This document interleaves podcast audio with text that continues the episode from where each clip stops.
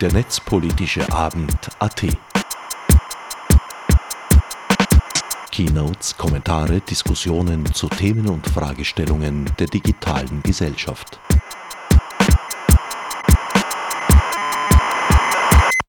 Willkommen zur Zusammenfassung des 17. Netzpolitischen Abends, der Donnerstag, 1. Juni 2017 im Wiener MetaLab stattfand.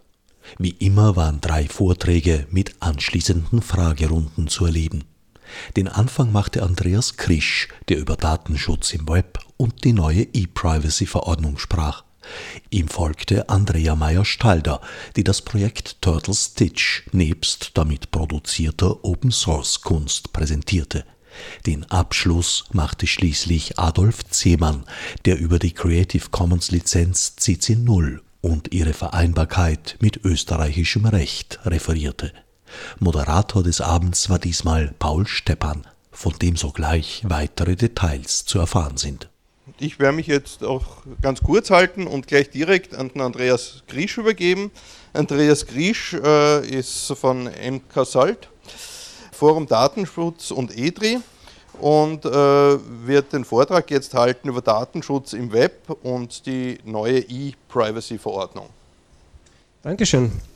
Äh, ich habe mit Freude gleich festgestellt, äh, dass das eine sehr datenschutzfreundliche Veranstaltung ist. Äh, falls man es im Stream nicht sieht, es gibt da eine Linie am Boden, da steht Aufnahme, das ist in dem Bereich, da, wo ich mich befinde und hinter mir und keine Aufnahme, kein Bild, das ist der Publikumsbereich. Das heißt, im Publikum kann man völlig beruhigt sein. Man wird nicht mitgestreamt und auch Audio nur übertragen, wenn man denn auch das äh, Mikrofon verwendet. Ich habe auch eins bekommen, das heißt, ich hoffe, man hört äh, mich auch äh, im Stream. Mein Thema heute ist die, der Datenschutz im Web und die neue E-Privacy-Verordnung. Es tut sich im Datenschutz in den letzten Jahren sehr, sehr viel, was die gesetzlichen Regelungen betrifft. Es äh, hat, glaube ich, recht gute Medien-Coverage äh, gekriegt, die neue Datenschutzgrundverordnung, die mit äh, 25. Mai nächsten Jahres in Kraft treten wird und ganz massive Veränderungen im Datenschutz mitbringt. Äh, ganz äh, prominentes Beispiel dafür äh, sind die Strafrahmen. Wir haben derzeit in Österreich für Datenschutzverletzungen einen Strafrahmen von 25.000 100.000 Euro in Zukunft reden wir für einen Strafrahmen von bis zu 20 Millionen Euro oder 4 Prozent vom Jahresumsatz eines Unternehmens. Das heißt, allein schon durch diese Datenschutzgrundverordnung, äh, die jetzt schon in einem Jahr in Kraft treten wird, äh, ist schon einiges an, an Veränderung ausgelöst worden. Und parallel dazu äh, wird es jetzt geben die, die sogenannte E-Privacy-Verordnung. Dazu muss man wissen, dass beide Verordnungen bestehende EU-Rechtsakte ersetzen. Es hat vorher die Datenschutzrichtlinie gegeben, die wird ersetzt durch die Datenschutzgrundverordnung und es gibt seit 2002 die sogenannte E-Privacy-Richtlinie, die den Datenschutz äh, im, im Online-Bereich regelt, im Wesentlichen also in der elektronischen Kommunikation und die wird ersetzt durch diese E-Privacy-Verordnung und auch wieder auf den auf den aktuellen Stand gebracht und ergänzt sozusagen die Datenschutzgrundverordnung. Das heißt, die Europäische Union ist im Moment dabei, das Datenschutzrecht insgesamt auf einen neuen äh, Stand zu bringen, zu aktualisieren und die, die Regeln neu zu schreiben und auch für, für verstärkte Durchsetzung zu sorgen, muss man sagen. Und ich möchte mir heute kurz anschauen, allzu viel Zeit ist mit 15 Minuten nicht für so einen Gesetzestext, der ist relativ lang und umfangreich, was sie ändern wird, beziehungsweise äh, was jetzt für den Online-Bereich die wesentlichsten Punkte sind. Das ist aber keinesfalls eine vollständige Abdeckung dieser Verordnung, sondern einmal ein grober Blick drauf, was, was so an wesentlichen Sachen drinsteht. Veröffentlicht worden ist der Entwurf am 10. Jänner 2017, also noch gar nicht so lang her, heuer im Jänner. Wichtiger Punkt ist einmal, es wird von einer Richtlinie zu einer Verordnung. Was ist der Unterschied davon? Eine Richtlinie muss im nationalen Gesetz erst nur umgesetzt werden. Das heißt, auf europäischer Ebene wird ein grober Rahmen beschlossen und dann gehen die Mitgliedstaaten her und äh, gießen diesen Rahmen in eigene Gesetze, in nationalstaatliche Gesetze. Das heißt, es kommt aber auch in jedem Mitgliedstaat ein bisschen was anderes raus. Die großen Linien äh, sind einheitlich, aber die Detailregelungen können voneinander abweichen. Eine Verordnung im Gegensatz dazu ist unmittelbar gültig, muss nicht mehr national umgesetzt werden. Das heißt, mit einer Verordnung gilt der Buchstabe der Verordnung Wort für Wort, wortident äh, in allen Mitgliedstaaten. Die Mitgliedstaaten brauchen keine Umsetzungsmaßnahmen äh, mehr setzen. Im Normalfall, muss man dazu sagen, ist nicht immer ganz, äh, ganz konsistent, aber das ist einmal ein wesentlicher Unterschied. Das heißt, gleiche Regeln in der ganzen Europäischen Union. Äh, ich habe schon gesagt, es soll ergänzen die Aspekte, manche Aspekte von der Datenschutzgrundverordnung. Das heißt, die Datenschutzgrundverordnung wird das führende Datenschutzrecht in, in der Europäischen Union bleiben. Die E-Privacy-Verordnung äh, liefert zusätzlich eben Detailregelungen für den, für den Bereich der elektronischen Kommunikation. Sie kümmert sich aber nicht nur um den Datenschutz, sondern auch um unser Grundrecht auf ein Kommunikationsgeheimnis und auf unser Grundrecht äh, auf die Kommunikationsfreiheit. Das heißt zusätzliche Aspekte zum Datenschutz dazu, die da ebenfalls mit drinnen sind. Um es gleich auch zu sagen, der Strafrahmen wird ähnlich geregelt wie bei der Datenschutzgrundverordnung. Das heißt, wir reden auch da nicht mehr von kleinen 10.000 Euro Strafen, sondern eben auch wieder von 10 oder 20 Millionen beziehungsweise 2 bis 4 Prozent vom Jahresumsatz von eines Unternehmens, je nachdem, welcher Betrag höher ist. Also durchaus Summen, die Unternehmen auch zur Investition anregen können und äh, dafür sorgen können, dass vielleicht der ein oder andere Missstand, der heutzutage noch bestehen könnte, äh, dann bereinigt wird in Kraft treten und das ist ein bisschen so noch mit Fragezeichen versehen. Einerseits, andererseits eine sportliche Herausforderung für alle, die das umsetzen müssen, ist geplant, dass es ebenfalls soll am 25. Mai 2018. Das heißt, äh, in nicht einmal mehr einem Jahr. Heute haben wir schon den 1. Juni, das heißt, äh, es wird schon sportlich und es ist noch nicht einmal beschlossen auf europäischer Ebene. Das heißt, äh, das alles ist noch im Entwurfsstadium, da wird noch verhandelt, was dann wirklich ist und dann wird es veröffentlicht im, im Amtsblatt und dann kann es erst in Kraft treten. Das heißt, ein bisschen eine ziemliche Unsicherheit haben wir da drinnen und man wird sehen, ob der Zeitplan halten wird, aber es ist das Bestreben der, des europäischen Gesetzgebers praktisch gleichzeitig diese beiden Verordnungen in Kraft treten zu lassen, um einen einheitlichen Rahmen zu haben und keine Regelungslücken.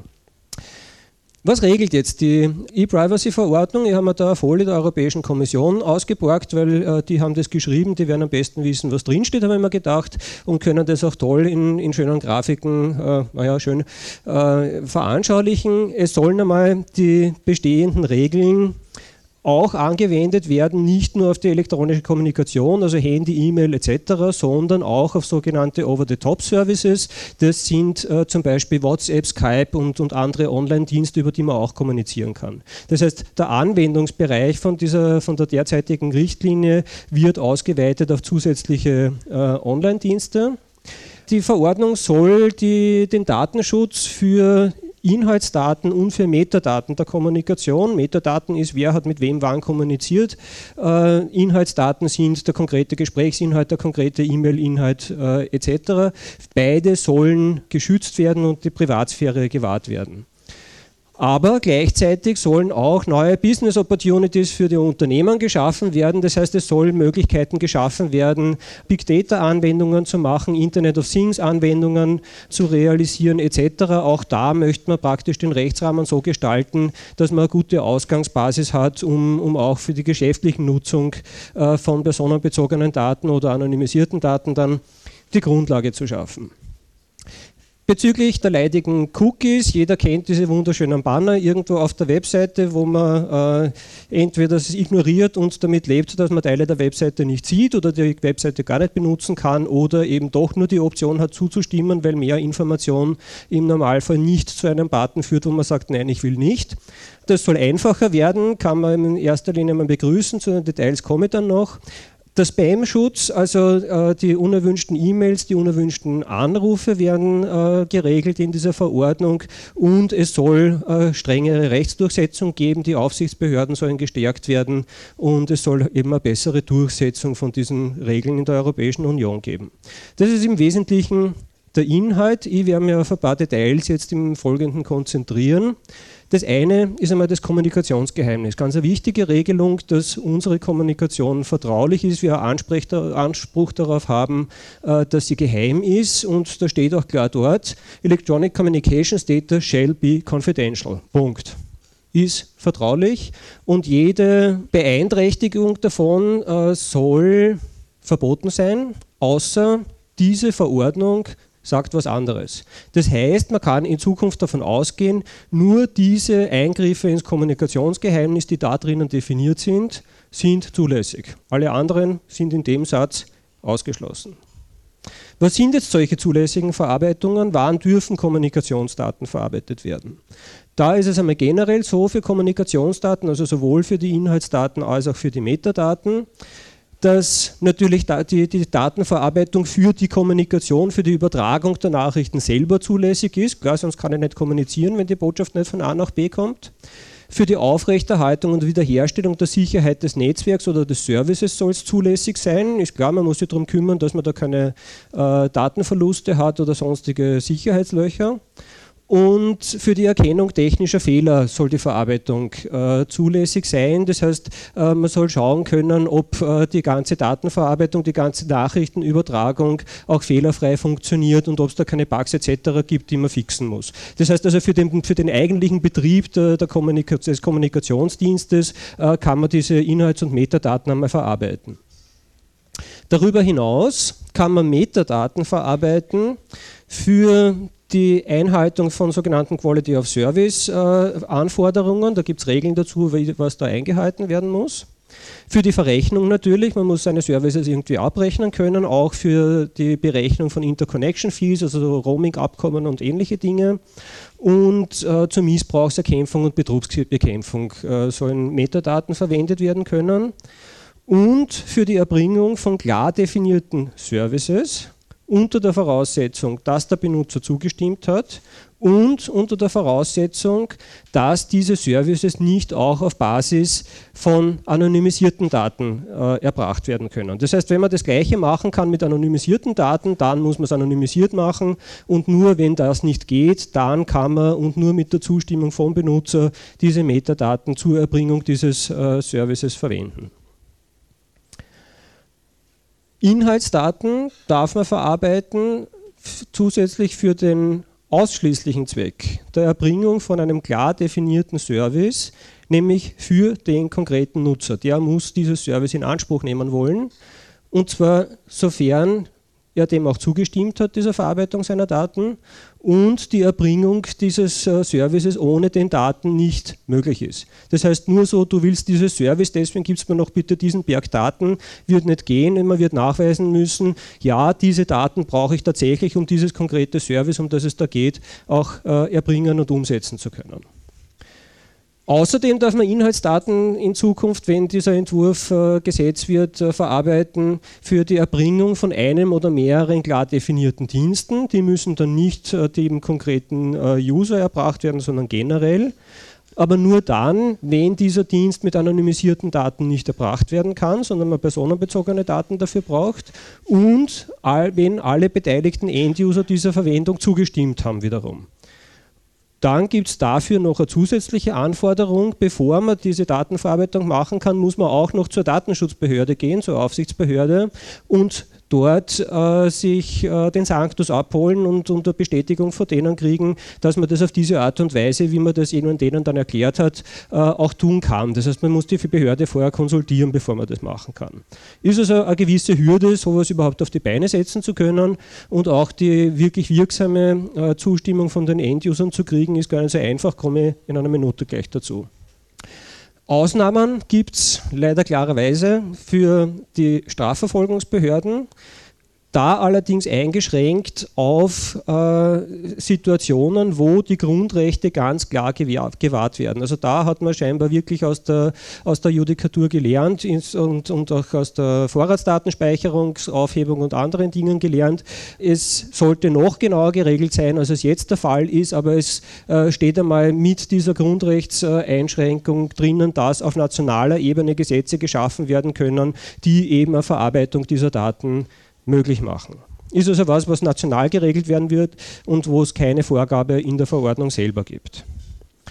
So, Cookie-Regeln. Ist es deutlich schwieriger oder ja, eigentlich interessanter? Da sieht es nämlich so aus, dass einmal klar definiert ist, dass Endgeräte also das, was wir jeden Tag benutzen, unsere Handys, unsere Computer, unsere Internet der Dinge, Anwendungen, was auch immer, Teil unserer Privatsphäre sind. Das heißt, die werden einmal ganz klar unserem, unserer Privatsphäre zugeordnet und auch die Daten, die darauf gespeichert sind, die Informationen und auch die Daten, die diese Geräte so von sich geben, um zum Beispiel einen Verbindungsaufbau machen zu können. Also das, äh, der, der, Computer, der sich mit dem äh, WLAN Access Point verbindet und dabei Daten austauscht, auch dieser Datenaustausch ist Teil unserer Privatsphäre. Dann ist ganz klar verboten die Nutzung der Verarbeitung von Speicherkapazitäten unserer Geräte, was im Wesentlichen heißt das Setzen von Cookies und die Erfassung von Informationen des Endgeräts, einschließlich seiner Soft- und Hardware. Man kann auch kurz Device Fingerprinting dazu sagen, mit ein, zwei Ausnahmen, nämlich doch verarbeiten oder doch nutzen kann man diese Kapazitäten, wenn es für die Übertragung der Nachrichten notwendig ist. Klar, wenn ich sonst meine, meinen Service nicht erbringen kann oder mein, meine Kommunikation nicht durchführen kann, äh, dann, dann muss ich das machen können. Ich kann auch es tun, wenn der Nutzer zustimmt. Zustimmung des Nutzers ist immer so eine Sache, wo relativ viel möglich wird und wenn es erforderlich ist zur Erbringung eines vom User angeforderten Dienstes, also wieder, wenn der sagt, ich hätte gern dieses Service und dafür ist es notwendig, oder wenn es erforderlich ist für sogenanntes Web Audience Measuring, äh, also das, was äh, so die diversen Analysewerkzeuge tun, allerdings nur dann, wenn dieses Tool von äh, Seitenbetreiber selber betrieben wird. Also Google Analytics zum Beispiel einzusetzen, wäre da noch nicht freigegeben, aber sehr wohl, wenn man selber Piwik betreibt zum Beispiel, dass man selber hostet und damit sozusagen First-Party-Cookies setzen kann, um dieses Measurement zu machen. Die Zustimmung bleibt bei den Cookies ein wesentlicher Faktor, also eigentlich so wie jetzt, wo man der, der Nutzung von Cookies äh, zustimmen soll oder muss, bevor sie überhaupt äh, gesetzt werden dürfen. Da bezieht sich die E-Privacy-Verordnung aus meiner Sicht sehr gut auf die äh, Datenschutzgrundverordnung, wo be äh, klar beschrieben ist, wann eine Zustimmung überhaupt gültig ist. Ich habe das da im ersten Bullet Point kurz äh, ein bisschen zusammengefasst. Eine Zustimmung muss einmal freiwillig sein. Sie muss für den konkreten Zweck, um den es da geht, erfolgen. Das heißt, es muss dem Benutzer klar sein, für diese konkrete Situation äh, stimme ich dem jetzt zu, in informierter Weise, unmissverständlich, eben als Willensbekundung in Form einer Erklärung oder sonst eindeutig bestätigenden Handlung. Also, dass da eine Checkbox schon vorausgefüllt ist und ich einfach weiter surf reicht nicht, sondern es muss klar eine Handlung von mir auch mit dabei sein. Dort, wo es technisch möglich ist, sagt die Richtlinie, und da wird es ein bisschen trickreich, kann auch unsere Software sagen, äh, dass wir zustimmen. Zum Beispiel die Browser-Einstellungen könnten sagen, ja, ich nehme sowieso alle Cookies äh, und das würde als Zustimmung gewertet werden. Das ist ein Punkt, über den man ganz klar noch massiv diskutieren wird müssen, weil ja da diese Anforderungen an die Zustimmung gar nicht erfüllt sind, weil die Information fehlt. Wenn ich sage, äh, ich stimme allen zu, habe ich nie erfahren, was damit eigentlich gemacht wird, habe nie eine bewusste Entscheidung treffen können. Das heißt, da ist es sehr fraglich, ob das im rechtlichen Sinn überhaupt eine wirksame Zustimmung sein kann. Da gibt es jede Menge Kritik auch von den Datenschutzbehörden an dieser Bestimmung oder an dem Vorschlag. Das heißt, da wird es äh, sehr wahrscheinlich noch Anpassungen geben und äh, geben müssen. Das zweite Problem äh, an diesen Regeln ist, dass man zwar Cookies relativ gut blockieren kann, sie aber wirklich schwer tut, Device Fingerprinting abzustellen. Auch das ist ein Kritikpunkt, wo man als User praktisch keine Chance hat, wo uns eigentlich das Gesetz schützen müsste und nicht wir uns äh, selbst schützen können.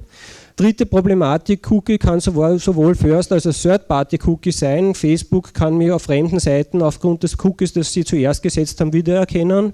Und äh, der grundsätzliche Punkt, äh, dass äh, Seiten nicht benutzbar sind, wenn ich ein Cookie nicht akzeptiere, führt eigentlich dazu, dass die Zustimmung nicht mehr freiwillig ist, weil ich werde dazu gezwungen, weil ich ansonsten die Seite nicht nutzen könnte. Auch das muss im Gesetz noch nachgebessert werden. Weitere Informationen gibt es, und das ist mein letzter Punkt, äh, für alle, die es interessiert, im EDRI Document Pool zur E-Privacy-Verordnung unter diesem Link. Ich glaube, die Folien werden dann ohnehin auf die Webseite gestellt, wo man es abrufen kann. Äh, da gibt es jede Menge Dinge zu nachlesen und auch noch einen Bericht zu den Stellungnahmen von den Datenschutzbehörden. Was die dazu sagen, ist auch relativ umfangreich und sehr detailliert und auch sehr wichtig. Also ich glaube, es gibt noch sehr viel zu diskutieren zu diesem Thema und äh, ich bin sehr gespannt, ob Sie das bis zum 28.05. 2018 ausgehen wird. Danke.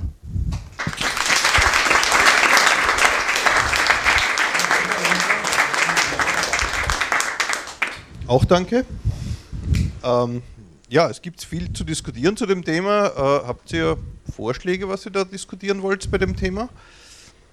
Also ich hätte mal ganz augenscheinlich eine, eine, eine Frage, ähm, die mir als Nicht-Juristen nicht auf Anhieb klar ist. Äh, wie schaut es mit der Territorialität aus? Gesetze sind immer für bestimmte Territorien gemacht. Das Internet ist aber kein Territorium. Das heißt, was ist, wenn die App jetzt ähm, in Neuseeland äh, läuft, die Firma dort ist, äh, ein Deutscher mit einem Finnern redet? Wo sind die Hebel, wo man da ansetzt? Äh, die Verordnung sagt einmal relativ klar, dass sie anwendbar ist oder dass sie, dass sie die Menschen schützt, die sie in der Europäischen Union bzw. im europäischen Wirtschaftsraum, also überall dort, wo die Verordnung gilt, aufhalten. Das heißt, äh, egal welcher Nationalität, wer in der Europäischen Union ist, ist einmal geschützt durch diese Verordnung und zwar unabhängig davon, wo der Kommunikationsdiensteanbieter sitzt. Wenn der Kommunikationsdiensteanbieter keinen Sitz in der Europäischen Union hat, äh, aber seine Dienste hier anbietet, das kann man festmachen zum Beispiel an der Sprache, die er im User-Interface anbietet oder ähnlichen Dingen, dann sind die Bestimmungen von der Verordnung auf diesen Kommunikationsdiensteanbieter anwendbar und auch der Strafrahmen auf ihn anwendbar. Die Frage wäre für mich dann, äh, welche Behörde ist zuständig? Also ja, ist, ein, ein Niederlassungsprinzip oder? Mhm. Ist gerade bei diesem Punkt auch eine, eine, doppelt wichtige Frage, weil bisher ist es so, dass gar nicht die Datenschutzbehörden für dieses Thema zuständig sind, sondern die, die Telekom-Regulierungsbehörden zum Beispiel etc. Also da gibt es ganz unterschiedliche Zuständigkeiten in den Mitgliedstaaten. Das wird jetzt dahingehend geändert, dass auf jeden Fall die Datenschutzaufsichtsbehörden zuständig sind. Das heißt, dort haben wir die kompletten äh, Datenschutz dann abgedeckt und von der, von der Lokalität her kann sich ein End-User immer an seine Datenschutz Datenschutzbehörde, also dort, wo er eben seine, seinen Wohnsitz hat, äh, wenden und die koordiniert sich dann gegebenenfalls mit der Datenschutzbehörde am Sitz vom Unternehmen und führen gegebenenfalls das, äh, das Verfahren gemeinsam. Hallo, meine Frage wäre, wie es mit der E-Privacy-Verordnung mit dem Entwurf jetzt weitergeht und was deine Einschätzung dazu ist, ob das realistisch ist sozusagen. Und, und äh, es soll ja gemeinsam äh, mit der Datenschutzgrundverordnung äh, in genau einem Jahr wirksam werden, im Mai 2018. Hältst du das für realistisch und wenn nein, warum nicht? Derzeit ist es so, dass im Europäischen Parlament die Ausschüsse, die äh, den Entwurf äh, bearbeiten, da Stellungnahmen abgeben dazu. Federführend ist wieder der Liebeausschuss und äh, entsprechend da das parlamentarische äh, Verfahren jetzt einmal läuft, wo man eben dann entsprechende Abänderungsanträge sehen wird etc vom Zeitplan her, äh, gleichzeitig wird es im, im, Rat behandelt natürlich und äh, wird dann wieder als, als gemeinsamer äh, Rechtsakt von, von Rat und Parlament äh, beschlossen werden, schlussendlich. Vom Zeitplan her halte ich es für sehr sportlich, muss ich ehrlich sagen, das bis, äh, bis Mai 2018 hinzukriegen. Äh, es gibt jetzt in ein paar Mitgliedstaaten Neuwahlen, manche haben es schon hinter sich, manche noch vor sich. Das wird die Sache im Rat möglicherweise auch nicht leichter machen. Und andererseits äh, scheint es aber wirklich ein sehr starkes Bemühen zu geben, den Termin irgendwie zu halten, weil man eben diese Regelungslücke nicht haben möchte und uns das möglichst gleichzeitig rauskriegen will. Aber ich denke, es ist auch angesichts der, der, recht umfangreichen Kritik eigentlich der Datenschutzbehörden äh, durchaus eine sportliche Angelegenheit und, und man muss schauen. Also es würde mich nicht sehr wundern, wenn der Termin nicht halten würde. Eine ganz kurze Frage. Was sagt Google dazu? Ja, ich fürchte, also ich glaube, Google ist inzwischen Kummer in Europa gewöhnt. Sie haben äh, die, schon, schon einige Gerichtsverfahren verloren. Sie, sie bekommen Strafen von diversen Aufsichtsbehörden.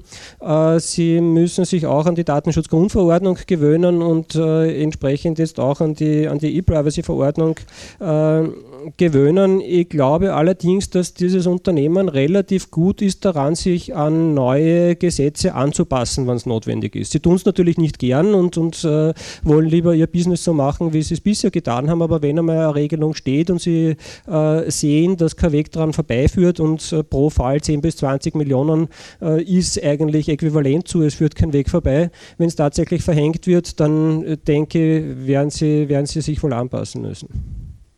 Ja, aber was heißt das? Dann kann ich kein Google Analytics mehr benutzen? Nein, das heißt nicht, man kann Google Analytics benutzen. Es gibt äh, auch jetzt legale Möglichkeiten, Google Analytics zu nutzen, indem man äh, die IP-Adressen eben verkürzt und damit anonymisiert. Äh, ähnliche Möglichkeiten wird es in Zukunft ganz genauso gehen. Und wenn man es nicht verkürzen will und, und äh, sozusagen in personenbezogener Form verarbeiten will, dann bleibt immer noch die, die Zustimmung der Benutzer. Die können sagen, ja, ich finde eh toll, dass ihr das macht und geht schon. Also eigentlich keine Frage, sondern nur kurz ergänzend. Es ist ja jetzt eigentlich nicht nur Google und äh, auch nicht nur Facebook. Es gibt ja auch Tracking-Tools äh, von anderen großen Anbietern, IBM, Adobe und so weiter, äh, die unter anderem auch äh, Unique Tracking-IDs setzen und die dann halt auch auf anderen Webseiten eben die User wiedererkennen, was dann auch alles komplett eben in den Pool der jeweiligen Anbieter zurückläuft wie kann man sicherstellen, dass die Sachen auch wirklich anonymisiert sind, auch wenn man jetzt in einem Großunternehmen arbeitet, wo die Daten nicht hier in Österreich anonymisiert werden, sondern in einem anderen EU-Land, also aktuell noch? Mhm. Zusätzlich vielleicht noch, was, was bei der Diskussion oft vergessen wird, sind die ganzen Werbenetzwerke. Alle die, die unsere Webseiten so schön bunt mit irgendwelcher tollen aktuellen Werbung vollpflastern, äh, sind äh, sehr stark von dieser Regelung betroffen und, und werden sie da ebenfalls anpassen müssen. Äh, wie kann man feststellen, ob tatsächlich anonymisiert wird, äh, nur dadurch, indem jemand nachschauen geht und das sind im Zweifelsfall die Datenschutzbehörden, äh, deren Aufgabe das dann äh, ist und die auch entsprechend jetzt mit Befugnissen Ressourcen ausgestattet worden sind in der Datenschutzgrundverordnung, um genau diese Kontrollen zu tun. Äh, wenn man in der Zukunft sieht, dass sie das vielleicht nicht mit dem Enthusiasmus tun, den man sich gerne wünschen würde, dann ist es sicherlich sinnvoll, äh, mal, äh, vielleicht darauf aufmerksam zu machen, dass es dort oder da vielleicht einen Überprüfungsbedarf geben könnte. Und so die ein oder andere Anregung könnte dann schon ganz nützlich sein vielleicht. Ja. Bei der Datenschutzverordnung hat es ja sehr viele ähm, Lobbyversuche ähm, gegeben. Wie schätzt du das bei der E-Privacy-Verordnung ein? Also da war ja vor ein paar Tagen der Medienbericht, dass Verleger da Einfluss nehmen wollen, dass bestimmte, also dass sie tracken dürfen. Das ist jetzt nur ein Beispiel. Also wie schätzt du also Lobbying in dem Bereich ein? Was kann man, also was kann man da noch erwarten? Hm. Ist jetzt eine sehr subjektive Einschätzung. Ich würde glauben, dass äh, die Schlacht um die E-Privacy-Verordnung nicht ganz so heiß ist wie, die um die Datenschutzgrundverordnung. Äh, aber klar wird lobbyiert. Das äh, ist äh, ganz sicher eine ganz klare Sache, weil es auch wirklich um sehr starke kommerzielle Interessen geht, um Geschäftsmodelle geht, äh, die, man, die man einfach anders gestalten werden müssen, wenn äh, diese Dinge erfolgreich sind. Und insofern, klar, es gibt Lobbyismus, der ist durchaus durchaus einflussreich, aber es ist umso wichtiger, dass auch die Zivilgesellschaft ihre Möglichkeiten nutzt, äh, eben Stellung zu nehmen und sich einzubringen. Und äh, das äh, ist gar nicht so unerfolgreich, wie man das glauben würde, von außen betrachtet. Ähm, Nochmal anschließend, das, was du vorhin gesagt hast, mit den erweiterten Befugnissen und Aufgaben für die Datenschutzbehörde, mhm. hast du schon irgendwas mitbekommen aus Österreich? Wird da schon Budgetaufstockung und Personalaufstockung geplant? Oder?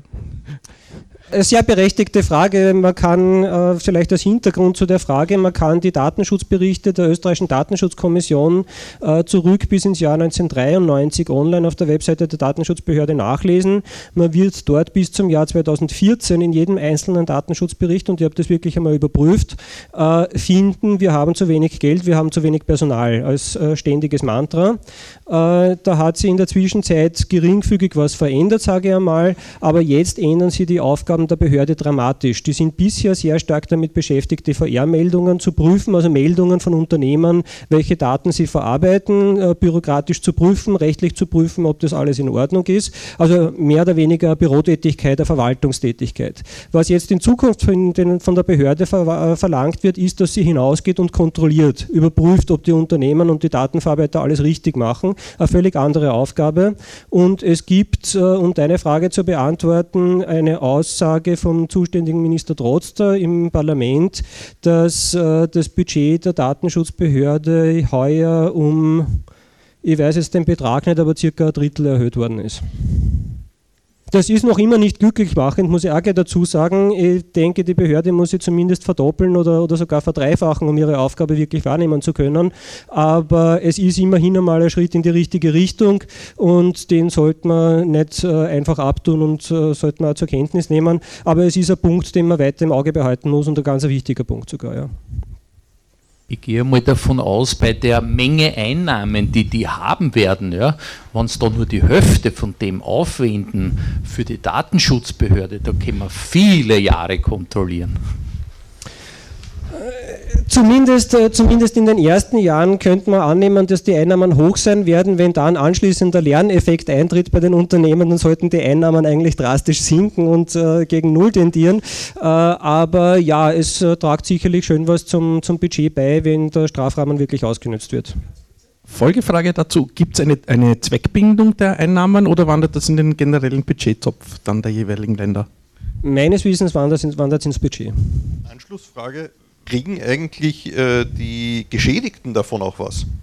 Von den Strafen selber kriegen die Geschädigten nichts. Es gibt aber die Möglichkeit, äh, auch Schadenersatz einzuklagen, sowohl ideellen als materiellen Schadenersatz. Das heißt, man kann am Gerichtsweg durchaus versuchen, da äh, was zu erstreiten in Zukunft und es ist zumindest weniger unaussichtsreich als bisher. Es ist nur keine sehr optimistische Aussage, aber zumindest es hat sich ein Stück weit verbessert, sagen wir es so. Okay, also mit dieser positiven Aussicht auf die weniger Unaussichtserreichbarkeit Ähm, noch einmal danke, Andreas Grisch. Gerne.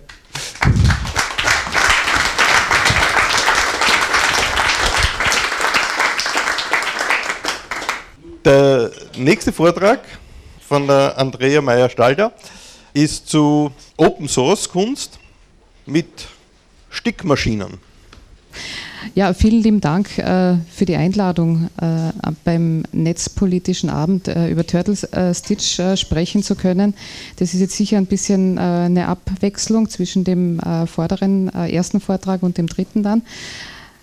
Ich möchte einen kurzen Schwenk machen. Ich erzähle von Turtle Stitch, aber ich möchte einen kurzen Schwenk ein paar Jahre oder viele Jahre zurück eigentlich machen. Aus dem Grund, weil ich glaube, es ist ganz gut, äh, Turtle Stitch auch ein bisschen äh, im Kontext äh, der Kultur zu sehen, in, aus der das eigentlich entstanden ist. Ich habe mit anderen vor 15 Jahren in etwa haben wir für einen Verein gearbeitet, der für die Stadt Wien gearbeitet hat und da haben wir Linux Live-CDs für Kinder und Jugendliche produziert. Und ich erzähle das äh, deshalb, weil irgendwie, wenn ich im MetaLab bin, äh, eine gewisse Sentimentalität auch mitkommt. Das war auch aus der Kultur ums äh, MetaLab rum.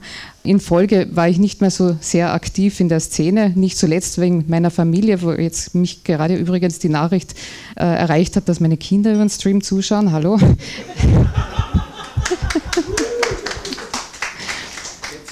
Jux äh, eben, das war äh, Linux-Distribution für Kinder und das ist eigentlich eben die, der Hintergrund und die Kultur, aus der heraus dann auch Turtle Stitch entstanden ist.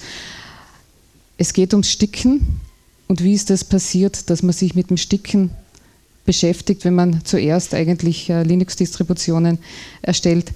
Irgendwann mal ist mir in einem Schaufenster ganz banal eine Stickmaschine ins Auge gestochen, die stark computerisiert ist, wie es äh, augenscheinlich ist, wegen des Displays äh, sozusagen da oben äh, an, dem, an dem Stickarm der Maschine. Und es hat mich angefangen zu interessieren, wie äh, sind jetzt diese Geräte äh, ausgestattet, was passiert da eigentlich? Und ich habe dann äh, Leute gefunden, mit denen gemeinsam wir begonnen haben, diese Maschinen zu untersuchen. Und so haben wir eigentlich mit den Pfeilformaten, es war naheliegend äh, begonnen, haben uns angeschaut, welche Pfeilformate sind in dem äh, Kontext relevant und wir haben damals mehr als 40 verschiedene Pfeilformate gezählt. Leider, das muss ich hier auch noch dazu sagen, gibt es äh, nach wie vor auch keine offenen Pfeilformate für Stickmaschinen, so verwenden auch wir also eigentlich proprietäre Fileformate, haben da recherchieren müssen, äh, um da überhaupt weiterzukommen, wie wir die Files ausgeben können, hat aber letztendlich geklappt. Eben, da mussten wir unseren individuellen Fertigungsablauf erst einmal äh, erlernen und äh, auch ein Technikverständnis äh, des Handwerks äh, erproben, damit wir überhaupt zu äh, Produkten hinarbeiten können. Das hat alles geklappt. Das Spannende war eigentlich auch, oder das Tolle, dass wir das auf Serverseite abwickeln konnten äh, und somit uns natürlich sofort äh, die Idee gekommen ist, dass man es halt irgendwie auch als breiteres Angebot setzen kann. Natürlich die Geschäftspraktiken und die äh, Modelle, äh, die Geschäftsmodelle der Branche äh, musste, mussten wir uns auch anschauen, weil wir, es geht ja letztendlich, also einerseits um die Anschlussfähigkeit auch mit der Branche, weil es geht ja darum, wenn man etwas produziert in einem bestimmten Fileformat, wie kann man das äh, auch äh, letztendlich produzieren, wenn man nicht alles nur selber machen möchte.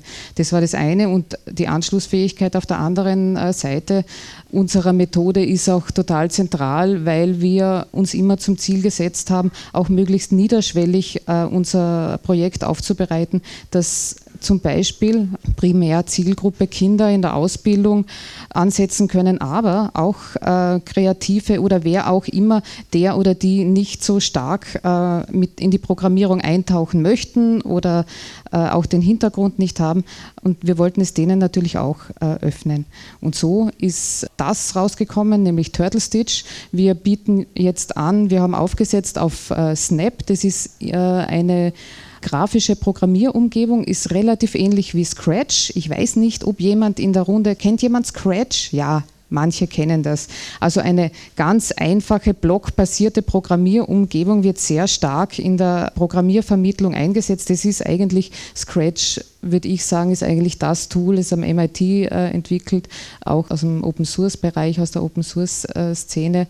Und äh, Snap äh, ist dem Scratch sehr äh, ähnlich, ist aber dann in HTML5 äh, implementiert und verwendet dann äh, auch äh, Flash nicht mehr. Und das war dann sozusagen unser, unsere Wahl, dass wir gesagt haben, wir setzen auf Snap auf, wir machen einen Fork von Snap und implementieren da unser, unser Stickprojekt drinnen. Großartig ist auch, dass wir sehr gut in Kontakt sind mit den Developern von Snap und so jetzt eigentlich mittlerweile schon gemeinsam in eine, in eine Richtung arbeiten arbeiten, weil es auch andere Projekte gibt, die so wie äh, Turtle Stitch äh, auch das Programmieren äh, mit dem Machen, also sozusagen im, im Maker-Kontext behandeln. Und da versuchen wir jetzt auch gemeinsam äh, an, den, an den Plattformen zu arbeiten und äh, also ähnliche Konzepte zu verwenden und halt auch Ressourcen und, äh, und, und Finanzen letztendlich zu sparen, weil natürlich Programmierung kostet Zeit und letztendlich leider auch Geld. Also, jetzt noch ganz kurz rausgekommen. Das Bild erklärt es ganz gut. Links, äh, das ist äh, der Programmierblock sozusagen. In der Mitte dann ist dann das äh, Design, das auf der, also am, am, am Screen generiert wird. Und der dritte Punkt, die dritte Phase ist dann die Ausarbeitung mit der Stickmaschine.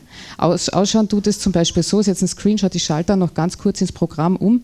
Das schaut ähm, also für mehr oder weniger äh, Versierte im Programmieren schaut es möglicherweise kompliziert aus, kann es in Englisch, aber man kann es eben eigentlich auch wirklich so ganz banal runterbrechen. Also Language äh, Switch kann man machen und dann äh, ganz äh, einfache Befehlsabfolgen mit diesem äh, Drag and Drop System äh, umsetzen. Gut, ja, was äh, ein weiterer wichtiger Bestandteil ist, auch eine Plattform, auf, äh, über die man äh, die Projekte online stellen kann. Hier ist auch eine Sortierung, also thematische Sortierung ist auch aktuell gerade ein, wichtige, ein wichtiger Task, an dem wir dran sind. Wir haben eine erste Version von TurtleStitch, die findet man jetzt noch unter www.turtlestitch.org veröffentlicht und mit der sind wir jetzt über zwei Jahre eigentlich mehr oder weniger im Probebetrieb gefahren und die Erfahrungen, die wir da rausgezogen haben, haben wir jetzt äh, im Moment auf Beta Turtle Stitch eingearbeitet. Das ist noch nicht released. Also was heißt released? Das ist öffentlich, man kann reinschauen, man kann es ausprobieren, aber es ist noch nicht auf die äh, Hauptdomain umgeschalten. Und da ist jetzt auch wichtig, das zu sortieren, was wir eingesammelt haben in den letzten Jahren. Also thematisch tun wir das jetzt auch sortieren. Da sind die zum Beispiel, die aus dem Bereich äh, Randomness zugeordnet sind.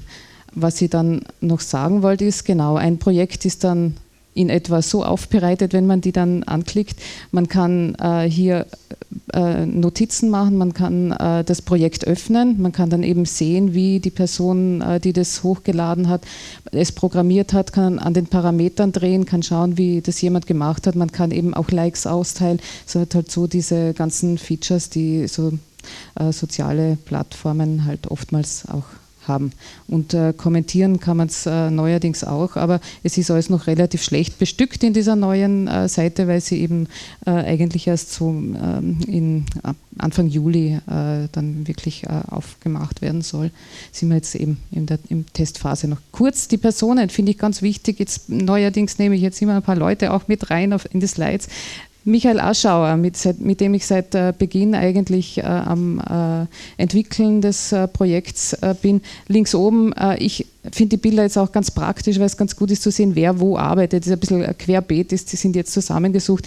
Ist Susan Ettenheim aus einer Schule in New York, die mit ihren äh, Highschool-Studenten daran arbeitet. Äh, weiter, weiter in der Mitte, das ist die Petra Eberl am Ammerlin-Gymnasium, haben wir einen Workshop gemacht.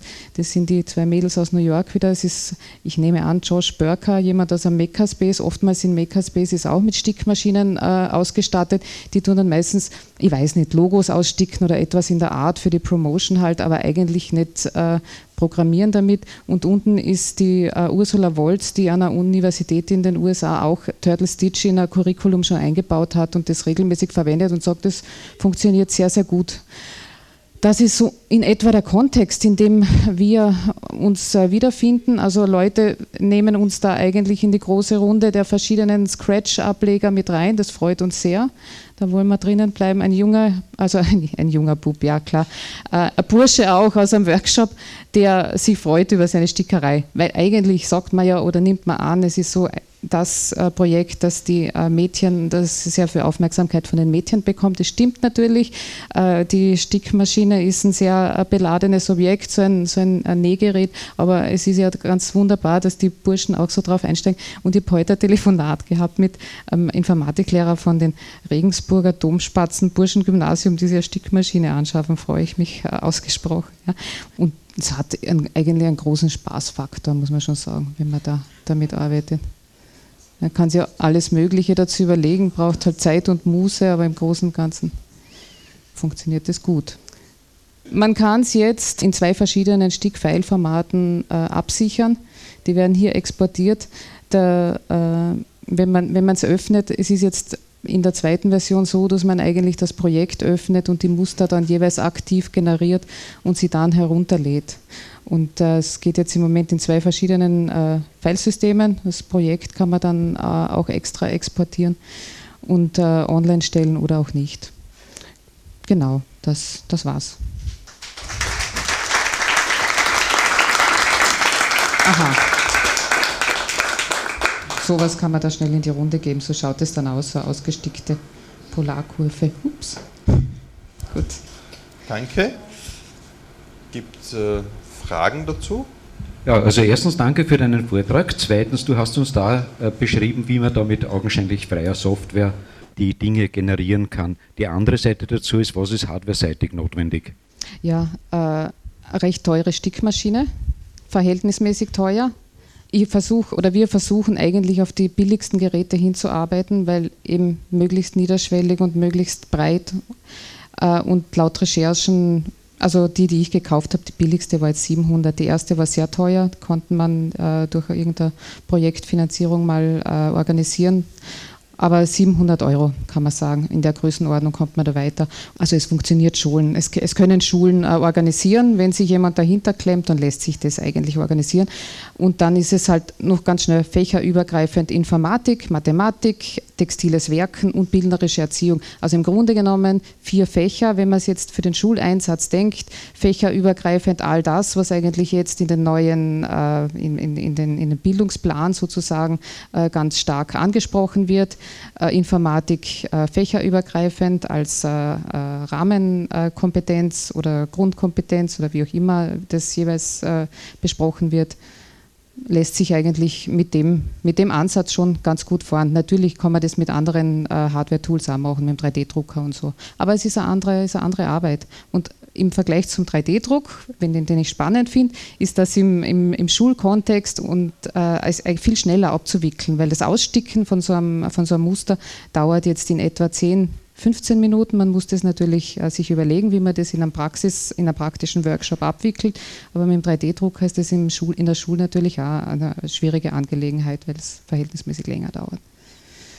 Der, Her der, Herbert hat mir eh schon die Frage vorweggenommen, aber jetzt Zusatzfrage für einen Hackspace. Äh, worauf sollte man bei der Anschaffung so eines Geräts achten? Was, was sind so die, die naja, Passwords in der Beschreibung, dass, dass, dass das dann funktioniert? Die Fileformate. Und die Fileformate sind beim Kaufen total schwer zum Eruieren. Es ist fürchterlich, ja, weil die Zielgruppe für Stickmaschinen ist eine spezielle und ein Fileformat. Man sucht, man sucht ewig nach Fileformaten. Also es ist da würde ich mal schauen. Unterstützt und, und sonst halt äh, Recherche, andere Hackerspaces, welche Maschinen verwenden die, Kompatibilität im Grunde genommen, jetzt, wenn ich einen Workshop mache, äh, reise ich mit dem Koffer. Ich habe jetzt für die 15 Minuten Vortrag den Koffer nicht mitgenommen, ja. aber eigentlich wäre es auch äh, gut, irgendwo eine Location zu haben, wo man das permanent stehen haben kann und man lädt die Leute ein, um was zu machen und muss nicht dauernd mit den Gerätschafteln äh, herumreisen. Es ist anstrengend, schwer und tut den Geräten natürlich auch nicht gut. Und ein freies File-Format wäre eine super Sache. Vielleicht nimmt sich das jemand zu Herzen und dann kann man sowieso mit einem freien Format so Sachen umsetzen. Leider geht es im Moment, müssen wir mit den Proprietären arbeiten. Du hast erzählt, dass du eben mit dem Koffer dann unterwegs bist mhm. zu Projekten. Wo mhm. warst du dann schon überall und wirst du dann von Schulen angefragt oder von Hackspaces oder wo?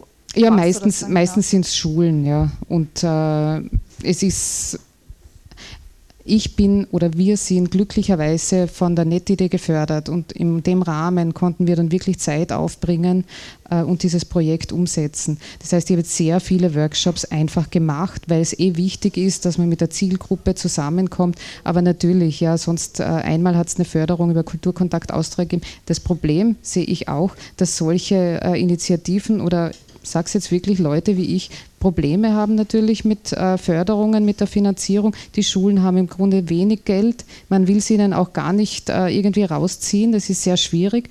Äh, und es wäre natürlich auch toll, wenn es eine Anlaufstelle gibt, wo man um Förderungen für Bildungsprojekte im Informatikbereich ansuchen könnte, konkret. Aber im kleinen Rahmen sehe ich das in Österreich nicht. Wenn es wer weiß und kann, könnte es mir sagen oder so, ich würde mich freuen. Vielleicht lässt sich da dann ein bisschen schneller und besser agieren. Sonst ist es immer sehr aufwendig äh, mit, und es kommt relativ äh, wenig raus. Aber gut, man macht es ja eh gern. Das passt schon. okay, dann gern danke ich und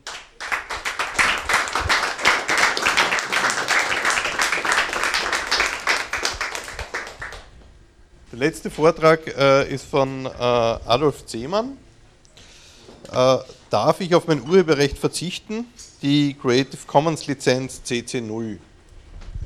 Ja, ganz kurz. Äh, wir wurden im Rahmen eines Projekts damit beauftragt, zur CC0 Stellung zu nehmen, nämlich ähm, wie das nach österreichischem Recht aussieht. Wieso stellt sich die Frage überhaupt?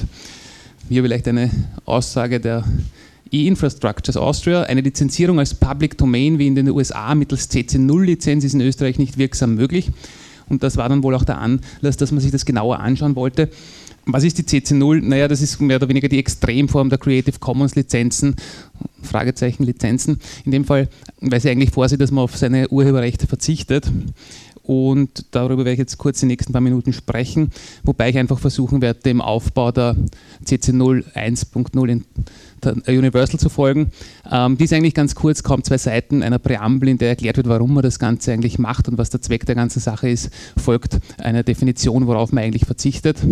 Ähm, danach kommt der eigentliche Verzicht und weil in unterschiedlichen Ländern unterschiedliche Regelungen bestehen, wie weit man auf äh, Urheberrecht und ähnliches verzichten kann, ähm, gibt es dann eine Fallback-Provision, das heißt, dort, wo ein Verzicht nicht möglich ist, versucht man durch andere Regelungen den gleichen Effekt zu erreichen wie der Verzicht. Ähm, schließlich die letzte Klausel, das sind so ein paar Disclaimers, die denjenigen, der das Ganze verwendet, ein bisschen in Sicherheit bringen sollen und auch die Creative Commons, die das Ganze entworfen haben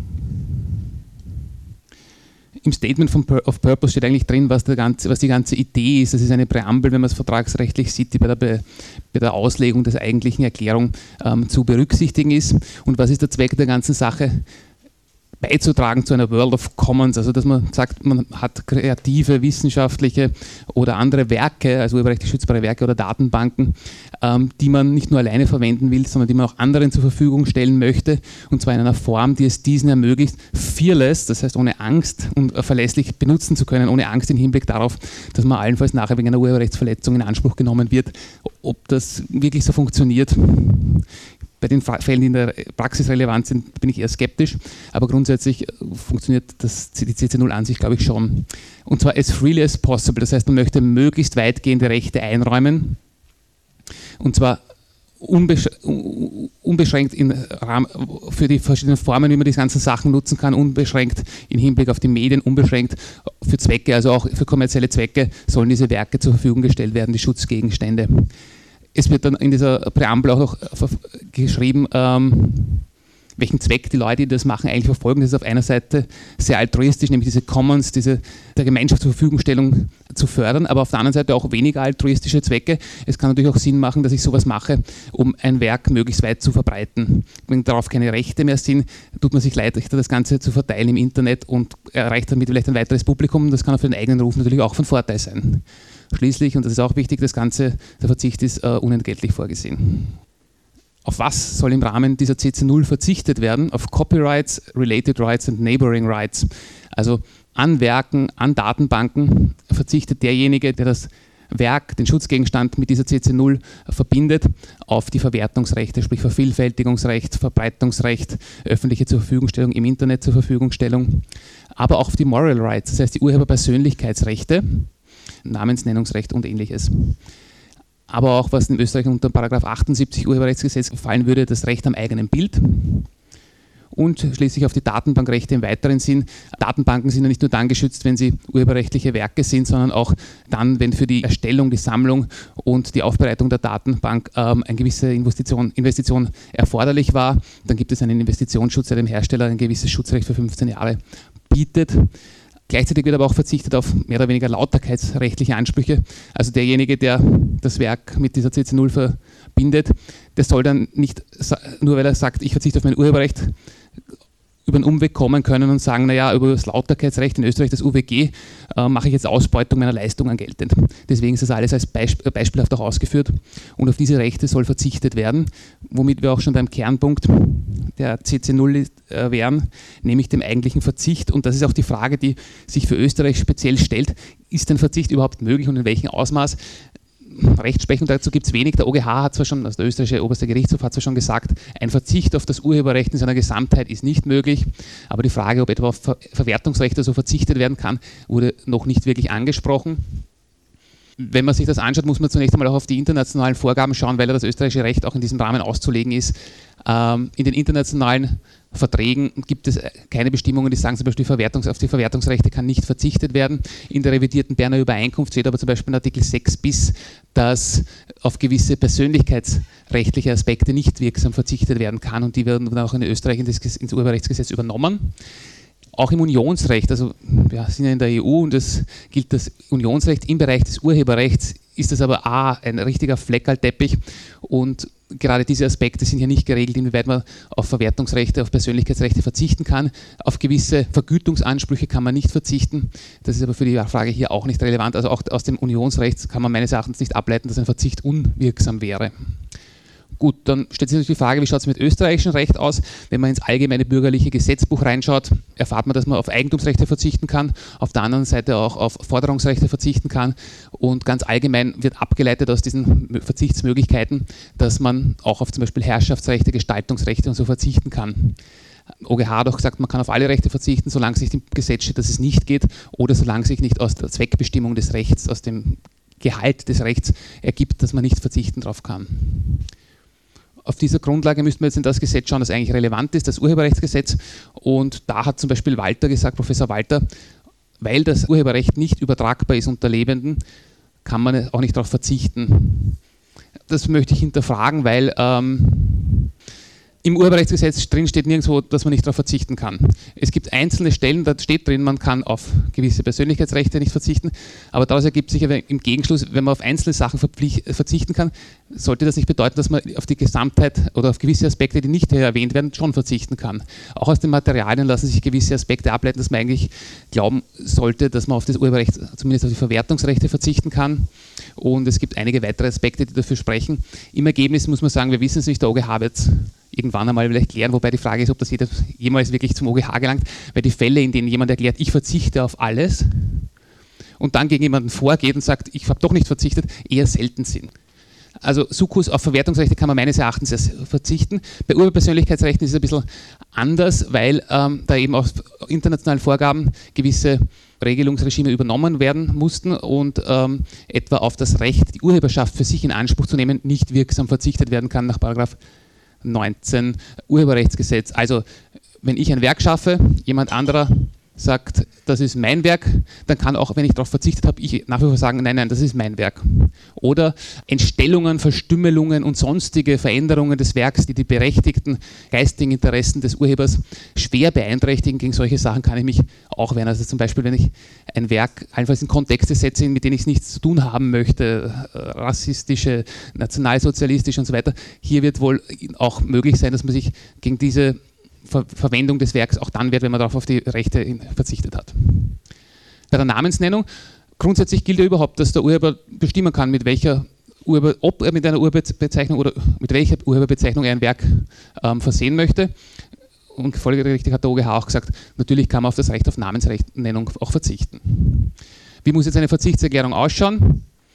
Auch dazu gibt es natürlich keine Regeln, weil damit hat sich noch keiner befasst beim Urheberrecht. Es wird davon auszugehen sein, dass da irgendeine öffentliche Erklärung erforderlich ist, aber meines Erachtens eben die Verwendung der CC0, in der das ziemlich klar formuliert wird, ich verzichte auf alle meine Rechte, ähm, sollte ausreichen, die, die, die ausreichende, ausreichende Öffentlichkeit wahren.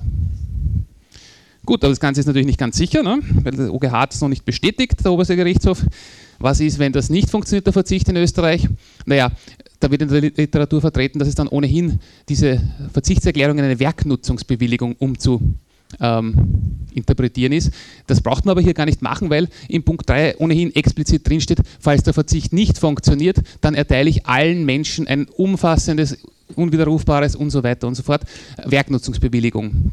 Das heißt eine Gestattung, dass jedermann das Werk uneingeschränkt verwenden kann das ist insofern ganz spannend, weil eine Werknutzungsbewilligung ja eine vertragliche ähm, Abmachung ist und damit eine Willensübereinkunft zwischen zwei Personen erfordert und sich die Frage stellt, ich stelle das Werk unter die CC0, irgendwer findet das im Internet, denkt sich überhaupt nichts dabei, liest auch die CC0 nicht und verwendet es.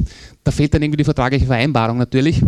Ähm, in diesen Fällen frage ich, ob dieses Konzept funktioniert, aber ganz grundsätzlich hat der OGH schon mal mit einem Fall zu tun gehabt, der Creative Commons betrifft. Er selber hat sich damit weniger auseinandersetzen müssen, aber in den Unterinstanzen wurde zumindest in Österreich schon anerkannt, dass damit eine Werknutzungsbewilligung, ähm, dass hier Werknutzungsbewilligungen erteilt werden. Spannende Fragen stellen sich auch mit der Widerrufbarkeit, aber da sollte man, soweit relevant ist, davon ausgehen müssen können, dass die Widerrufbarkeit sehr eingeschränkt ist. Was ist, wenn die Werknutzungsbewilligung auch nicht funktioniert? Nämlich insbesondere, wie bereits gesagt, wenn man davon ausgeht, dass man eine vertragliche Einigung braucht und diese nicht zustande kommt, weil der eine, der das verwendet, überhaupt keine, nicht wusste, dass da überhaupt ein, ein Vertragsangebot gegeben wurde durch die CC0-Lizenz. Da könnte man sich allenfalls mit einer schlichten Einwilligung helfen. Das ist eine dogmatische Figur, die ähm, der OGH bislang in einer Entscheidung verwendet hat. Ähm, da ging es um, jemand macht Fotos von Bildern in einem Hotel und die werden dann nachher online gestellt und der Inhaber der Werke, die abfotografiert wurden, sagt, das ist mein Urheberrecht, du greifst dahin ein. Und da hat der OGH gesagt, naja, demjenigen war bewusst, dass hier Fotos gemacht werden und die auch für Werbezwecke verwendet werden und damit ist eine schlichte Einwilligung, was auch immer das jetzt dogmatisch ist, anzunehmen und äh, der Eingriff, also die Verwendung war nicht rechtswidrig. Ob man das wirklich übertragen kann, ich glaube, dass das ein ganz guter Anwendungsfall wäre, aber da bislang nur eine Entscheidung zu einem anderen Thema ist, ähm, wissen wir es natürlich nicht. Auch hier stellt sich die Frage der Widerrufbarkeit, weil er in dieser, der OGH in dieser einen Entscheidung gesagt hat, also nicht ausdrücklich gesagt hat, aber es wird ihm hinein in die Worte gelegt, dass er davon ausgeht, dass diese schlichte Einwilligung jederzeit widerrufbar ist, was natürlich bei der Verwendung der CC0 problematisch sein könnte. Schließlich könnte man auch noch überlegen, ob das Ganze als Paktum den Non-Petendo zu interpretieren ist. Das ist ein Eintreibungs-, ein Einforderungsverzicht. Das heißt, ich verzichte nicht auf meine Rechte, sage aber, ich werde sie nicht gerichtlich geltend machen. Ich glaube, dass dafür hier wenig Raum ist, weil auch für diesen Paktum, Pakt brauche ich eine vertragliche Einigung. Und wenn ich die nicht über die Werknutzungsbewilligung vorne schaffe, stellt sich die Frage, ob ich also wenn ich ohnehin eine vertragliche Einigung schaffe, dann habe ich ohnehin eine Werknutzungsbewilligung, sodass der Restanwendungsbereich meines Erachtens da eher auf exotische äh, Fallkonstellationen beschränkt ist.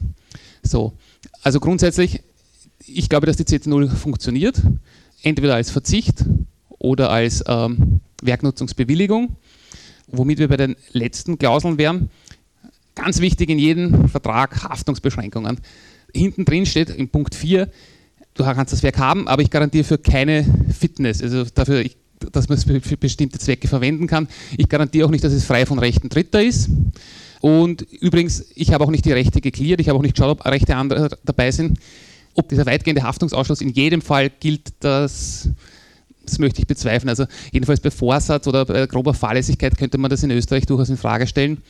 Ähm, deswegen weiß ich auch nicht, ob es in Fällen geeignet ist, diese CC0, wenn ich ähm, eben Werke Dritter mit in mein eigenes Werk einmische und daraus ein neues Werk mache. Aber das, ist, Problem hat man sonst auch immer.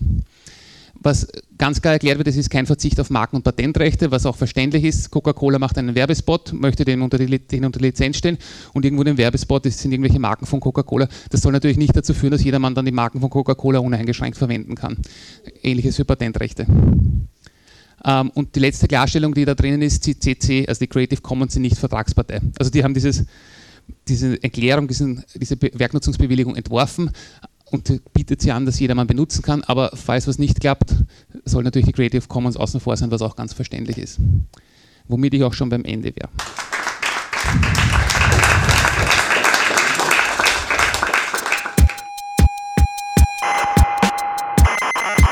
Sie hörten Mitschnitte vom Netzpolitischen Abend AT. Details und Programmvorschau im Internet unter netzpolitischerabend.wordpress.com. Gestaltung der Sendung Herbert Gnauer.